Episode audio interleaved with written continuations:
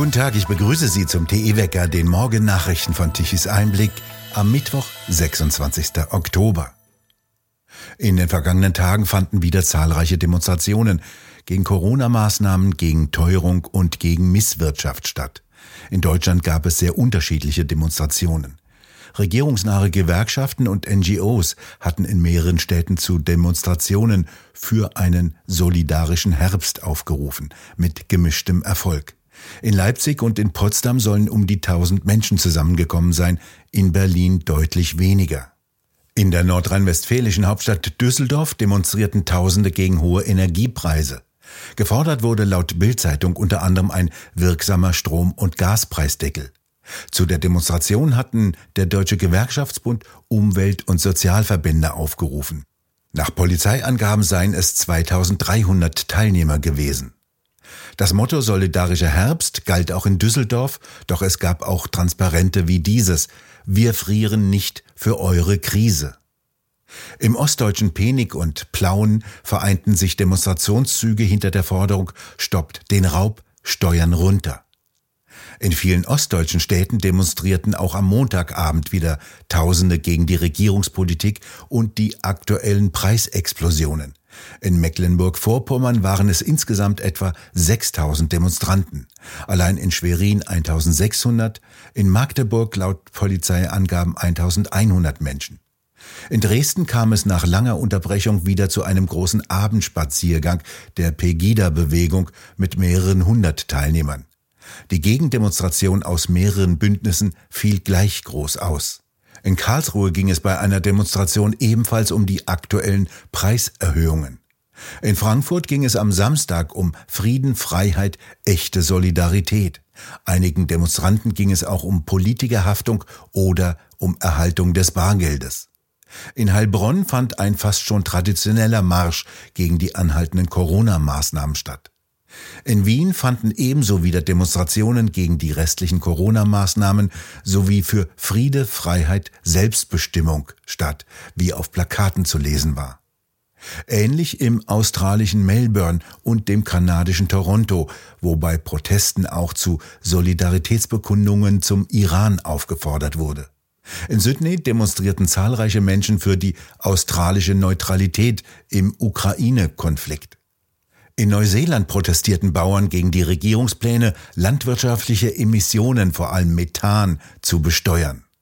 In Madrid demonstrierten Rentner und Pensionäre wegen der steigenden Lebenshaltungskosten und gegen die Privatisierung des staatlichen Rentensystems. Im Ukraine-Nachbarstaat Moldau gab es Proteste gegen den amtierenden Präsidenten im Zeichen der Energiekrise. In Paris erschollen Chöre gegen EU-Kommissionspräsidentin Ursula von der Leyen. Ursula, tais-toi! Ursula, tais-toi! Ursula, tais-toi! Zu 600 Euro Geldstrafe wurde in Berlin einer jener Extremisten verurteilt, der sich in Berlin auf den Asphalt geklebt hatte. Er blockierte am 4. Juli den Autobahnzubringer im Berliner Wedding und verursachte einen langen Stau. Ein Rettungswagen musste deswegen sogar einen Notfalleinsatz abbrechen. Am 21. Juni blockierte er in Charlottenburg die Ausfahrt Messedamm und rief ebenso einen langen Stau hervor. Es handelt sich um einen Rheinländer aus einer Kleinstadt in Nordrhein-Westfalen, der dauerhaft erwerbsunfähig sei und von Grundsicherung lebe, wie er vor Gericht sagte. Das Amtsgericht Tiergarten verurteilte ihn wegen zweifacher Nötigung, zweifachen Widerstandes zu 600 Euro Strafe.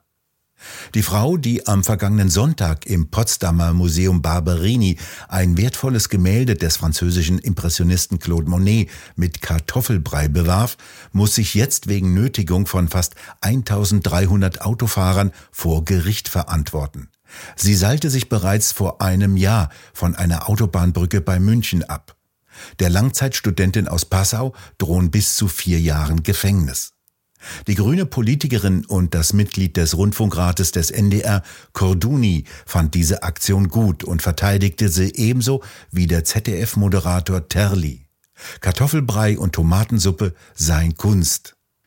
Die Klimaextremisten erhalten auch mittelbar Fördergelder des Bundesministeriums für Wirtschaft und Klima von Robert Habeck. Auf eine Anfrage der Welt am Sonntag im Juli dieses Jahres teilte das Ministerium mit, dass über 156.000 Euro an eine Gruppe geflossen seien, von der auch Klimaextremisten von der sogenannten letzten Generation Fördergelder erhielten. In Italien zeigten sich Autofahrer wenig zimperlich, als der dortige Ableger der Klimaextremisten der letzten Generation Straßen blockierten. Sie zerrten die Klebeextremisten kurzerhand von der Straße. Abgesandte der NGO Greenpeace haben am Dienstag in Frankfurt im Eingangsbereich des Gebäudes der DWS eine Protestaktion ausgeführt. Die DWS ist eine Fondtochter der Deutschen Bank. Sie finanziere einen Klimacrash, stand auf Bannern zu lesen, die die Jugendlichen hochhielten. Die DWS unterstütze zwar öffentlich das 1,5 Grad Klimaziel, warf der millionenschwere Umweltkonzern Greenpeace der DWS vor, sie investiere jedoch auch in zu viele Unternehmen, die sich nicht auf dem 1,5 Grad Pfad befinden würden. Das sollten sie zügig korrigieren, so die Greenpeace-Leute, die in den Medien gern als Klimaaktivisten bezeichnet werden. Der Umweltkonzern fiel zuletzt durch gefährliche Aktionen wie eine Gleitschirmnotlandung im Münchner Fußballstadion während eines Fußballspieles auf, die Verletzte forderte. Greenpeace kippte zudem 2018 Tausende von Litern gelber Farbe auf die Straßen rund um die Berliner Siegessäule und verwandelte den Asphalt in eine gefährlich glatte Fläche. Die ehemalige Greenpeace-Chefin Morgan sitzt als Staatssekretärin im Außenministerium von der grünen Politikerin Baerbock ins Amt geholt. In Berlin muss der für Autos gesperrte Bereich der Friedrichstraße in der Mitte der Stadt wieder freigegeben werden. Dies hat das Berliner Verwaltungsgericht entschieden. Die Sperrung sei seit dem Ende des Verkehrsversuchs rechtswidrig. Zur Begründung hieß es, dass die Voraussetzungen zur Sperrung nicht mehr vorliegen würden. Seit August 2020 hatte die Verkehrsverwaltung des Berliner Senats einen Abschnitt der einst belebten Innenstadtstraße für den Kfz-Verkehr gesperrt. Dort soll nach den Wünschen des Grünen Senats eine Fußgängerzone eingerichtet werden, die zum Flanieren einladen solle. Doch der Senat hat es bisher nicht geschafft, das dazu gehörige Verfahren abzuschließen. Doch Inhaber und Leiter der Geschäfte vor Ort klagten dagegen. Deren Geschäfte brachen so stark ein, dass viele von ihnen bereits aufgeben mussten. Dieser Verkehrsversuch sollte bereits im Oktober vergangenen Jahres beendet werden, doch das hat der Senat nicht getan. Jetzt hat er zwei Wochen Zeit, die Friedrichstraße wieder für den Verkehr zu öffnen. Der Emir von Katar hat die Kritik am Gastgeberland der kommenden Fußball-Weltmeisterschaft als Verleumdung verurteilt. Kurz vor Beginn der Fußball-WM in seinem Land hat der Emir von Katar eine beispiellose Kampagne gegen sein Land beklagt.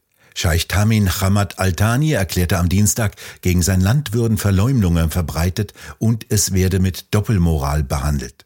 Dem Golfstaat wird seit Jahren vorgeworfen, die Menschenrechte ausländischer Arbeitnehmer und von Angehörigen der sogenannten LGBTQ-Gemeinschaft zu missachten. Am Montag hatte die Organisation Human Rights Watch einen Bericht veröffentlicht, in dem sie der katarischen Polizei die willkürliche Festnahme mehrerer Mitglieder der LGBTQ-Gemeinschaft vorwarf. Vier sogenannte Transgender-Frauen, eine bisexuelle Frau und ein homosexueller Mann hatten darin erklärt, sie seien in einem unterirdischen Gefängnis der Hauptstadt Doha festgehalten worden. Außerehelicher und homosexueller Sex sind in dem muslimischen Staat verboten. Sie können mit bis zu sieben Jahren Haft bestraft werden. Anfangs habe sich Katar mit der Kritik in gutem Glauben befasst, sagte der Emir. Sein Land sei der Meinung gewesen, dass manche Kritikpunkte nützlich gewesen seien. Aber bald sei es klar geworden, dass die Kampagne weitergehe, sich ausdehne, Verleumdungen und Doppelmoral einschließe, bis sie einen Grad an Heftigkeit erreiche, der viele über die wahren Gründe und Motive hinter dieser Kampagne nachdenken lasse, sagte Altani. Die Fußball-Weltmeisterschaft beginnt am 20. Oktober, dauert bis zum 18. Dezember und ist die erste in einem arabischen Land. Die Rekordwärme in Europa hält an. Von Süden her kommt eine Warmfront und zieht in die Mitte Deutschlands. Die hat in der vergangenen Nacht Wolken und ein paar kleine Schauer mitgebracht. Die lösen sich im Laufe des Tages meistens auf. Vor allem im Süden wird der Nachmittag wieder sonnig und warm. In Freiburg im Breisgau können 21 Grad erreicht werden. Ansonsten bleibt es bei 16 Grad im Norden und bis zu 20 Grad in der Mitte. In den nächsten Tagen steigen die Temperaturen weiter an. Am Freitag können sie sogar auf sommerliche 22 Grad ansteigen. Das Wochenende scheint den Wettermodellen zufolge ebenso warm und freundlich zu werden. Das kommt der abenteuerlichen Energiewendepolitik entgegen. So friert Deutschland noch nicht gleich in Grund und Boden. Nur der Wind legt sich wieder schlafen. In den vergangenen beiden Tagen konnten die 30.000 Windräder trotz Wind an den Küsten nicht einmal die Hälfte des Stromes, den Deutschland benötigt, produzieren. Den Rest mussten Kohle- und Kernkraftwerke liefern. Die Sonne steht jetzt schon ziemlich tief und kann kaum noch liefern. Gestern Mittag machte sich übrigens die partielle Sonnenfinsternis als kleine Delle in der Leistungskurve der Sonne bemerkbar. Wir bedanken uns fürs Zuhören. Schön wäre es, wenn Sie uns weiterempfehlen. Weitere aktuelle Nachrichten lesen Sie regelmäßig auf der Webseite tichiseinblick.de und wir hören uns morgen wieder, wenn Sie mögen.